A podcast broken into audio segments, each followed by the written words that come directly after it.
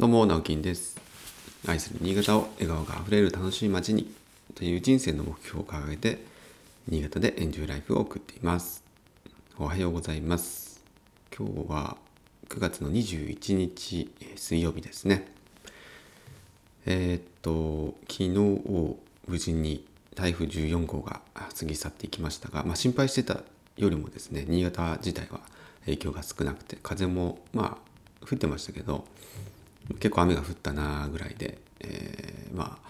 えー特に大きな災害とか新潟はなくてですね、えーまあ、ほっと一安心したんですけれども、えー昨日のまあ昨日というか一昨日が34度5度とかで昨日が20度とかっていうねあの非常にまあ唯一のその 大きな影響というのはその寒暖差だったと思います。で今日も20度とかでね、えすっかりあの夏の陽気というか夏の終わりをもぎ取っていったような 気がします。急にね昨日はあの半袖だと寒いので上着を着てね出たんですけど、まあ、正解でした。なんかねあの急にこういうふうに着るものが変わるとあ本当に、えー季節変わったんだなっていうふうに感じますよね。まあ風邪など本当に気を気をつけましょう。私もちょっと鼻の奥がなんでしょう乾燥というかちょっとね季節の変わり目でやっぱりこう鼻の奥が痛くなる。乾燥なのかその、えー何か菌とかウイルスなのかねちょっとわからないんですけど、まあ、こういう時は鼻うがいをして、えーなるべく予防するようにしています。気をつけましょう。はいということで、えー今日はですねちょっとなんか、え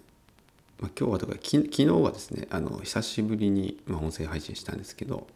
えーまあ、聞いていただいた方は分かるんですけどね完全に気が抜けてましたねなんかね。あのさすがに昨日はあの疲れが出てました私も。えっ、と一日ちょっと眠かったというか、えーまあちょっと大きなね仕事山を越えたという、まあ、安心感からなのかね、えー一日ちょっと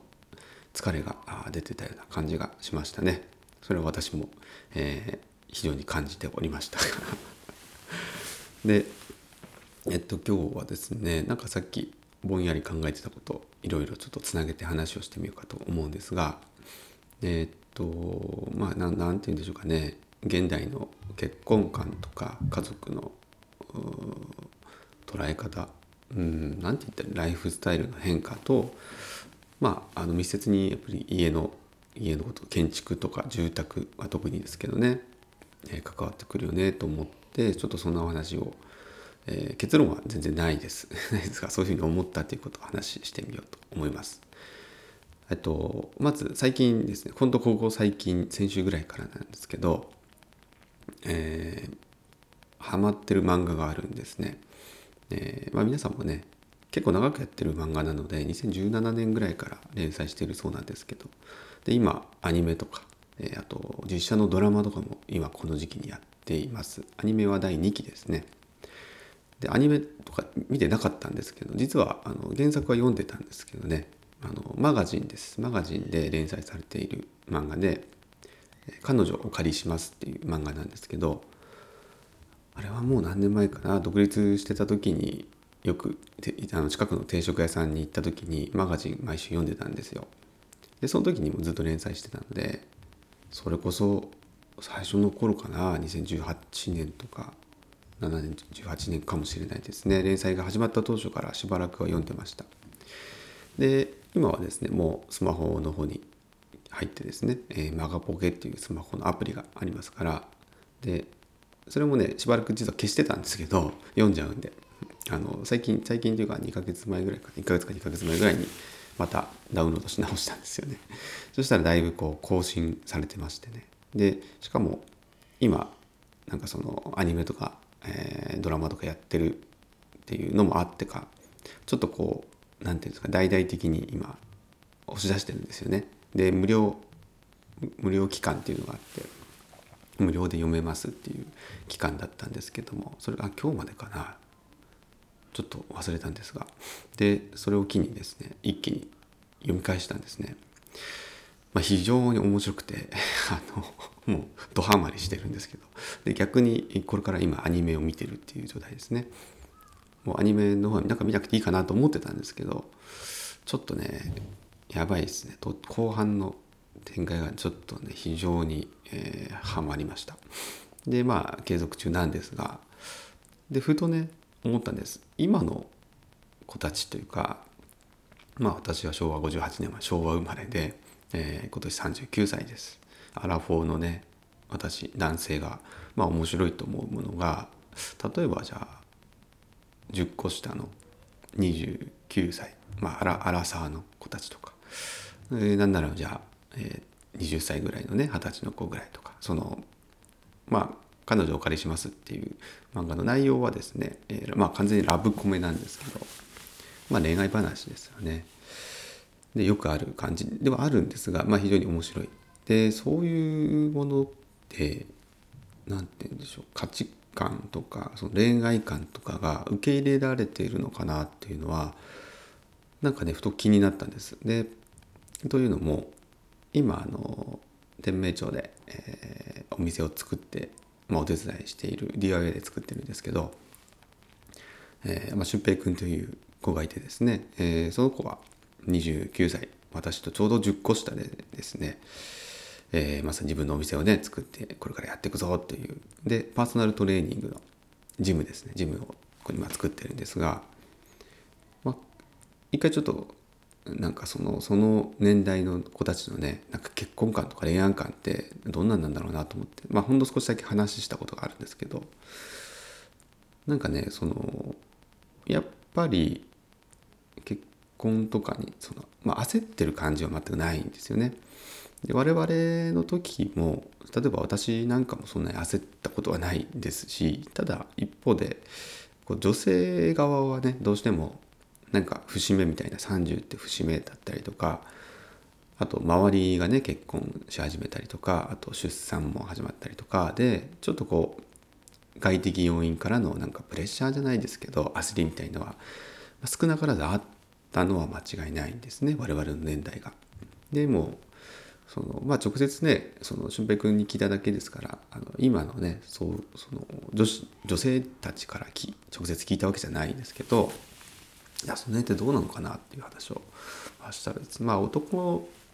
にか男は完全にまあ一緒ですね、うん、あの全然焦らなくてまあいい人がと出会ったらでいいんじゃないみたいな。割とやっぱりこう攻めの姿勢というよりは守りの姿勢なんですよね。出会ったらっていうような。まあもちろんこれは個人差があると思いますし全然ねもうガンガン行きますみたいな。子 もいると思うんですけどでもまあ顕著に出てるのがやっぱり結婚結婚どうしてもしたいとかうんしなきゃまあしなきゃいけないと思うのはあれですけど結婚が当たり前っていう価値観自体がもうむしろ多分違う気がするんですよねどうもね。結婚しない生き方もなんか同じ同じだけあるっていうかまあ婚姻数とかあと出,、まあ、出生率も落ちてるとかね、えー、晩婚化してるとか、まあ、いろんなことを聞く限りは価値観がもうね変わってるなっていうのは、まあ、皆さんもご存知だと思いますけどただですねその結婚っていう、まあ、制度というか日本としての社会としての制度がね、まあ、ずっと変わらないので、えーまあ、そこの差がねどうしてもなんかおかしいよねとか話になったりとかっていうことも最近は聞かれるようになってきましたね。でまあそれはね仕方ないと思うんですよ。やっぱり時代が変われば社会も変わって、えー、そこに住んでるね人間の価値観も変わっていくっていうのはもう間違いないんですがでそうなってくるとやっぱりライフスタイルも変わるわけですよね。で住まい住居っていうのは非常にそこに影響を受けるわけで、えー、着工頭数が落ちてるっていうのは、まあ、まあ人口減少もそのまんまなんですがそういう婚姻世帯が減るとか所帯がね、えー、減るとか、まあ、減るというか世帯数は、えーと、むしろ増えているのかもしれないです。あの1人で1人暮らしとか2人暮らしとか。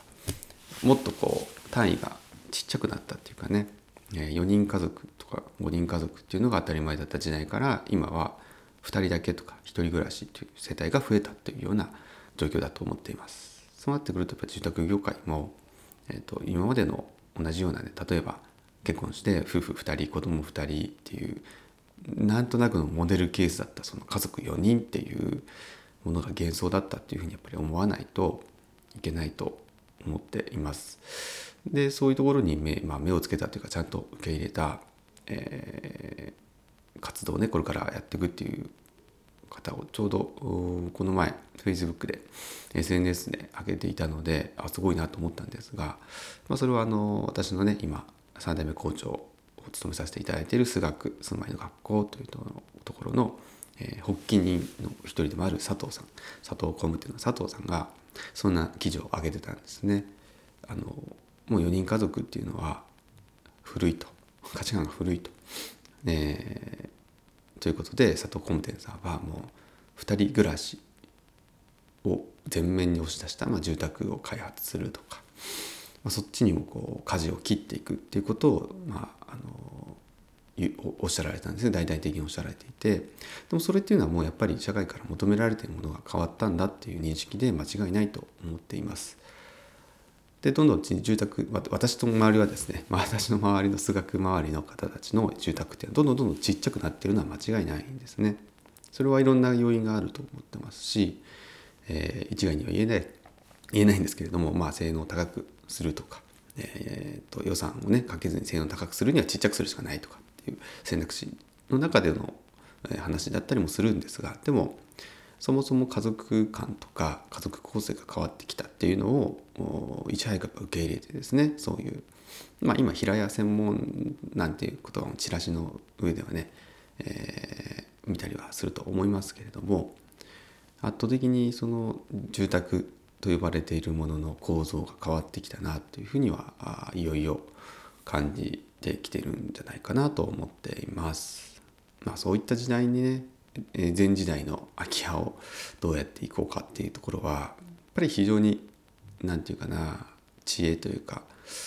うん、ちょっとこう一手間加えないとそのまんまっていうわけにはいかないよなっていうのは非常に最近思ってますね。どう空き家ってどうしたらいいのかなっていうのはまあ絶えず考えてはいるんですけれどもうんなんかやっぱり形を変える、うん、ちっちゃくするとか、えー、何かと合体させる。住宅だけじゃなくて何かと合体させるとか。まあいろんな方法があると思うんですがもうそっちにね考え方シフトしていかないと、えー、これからね令和時代住宅業界もなかなか厳しいなというのは漠然と考えていたので、えー、今日はですねそんな漫画の話から でも本当思ったんです。このこの漫画って我々世代面白いけどその下の子たちってこれ面白いって感じるのかなとかそもそもなんか恋愛漫画とか読まないのかなとかなんかもっとね突っ込んで是非今度聞いてみたいと思います。その辺のまた共有は 後日させていただきたいと思います。はいということで、えー、今日も一日お仕事張り切って頑張りましょう。それではまた。バイバイ。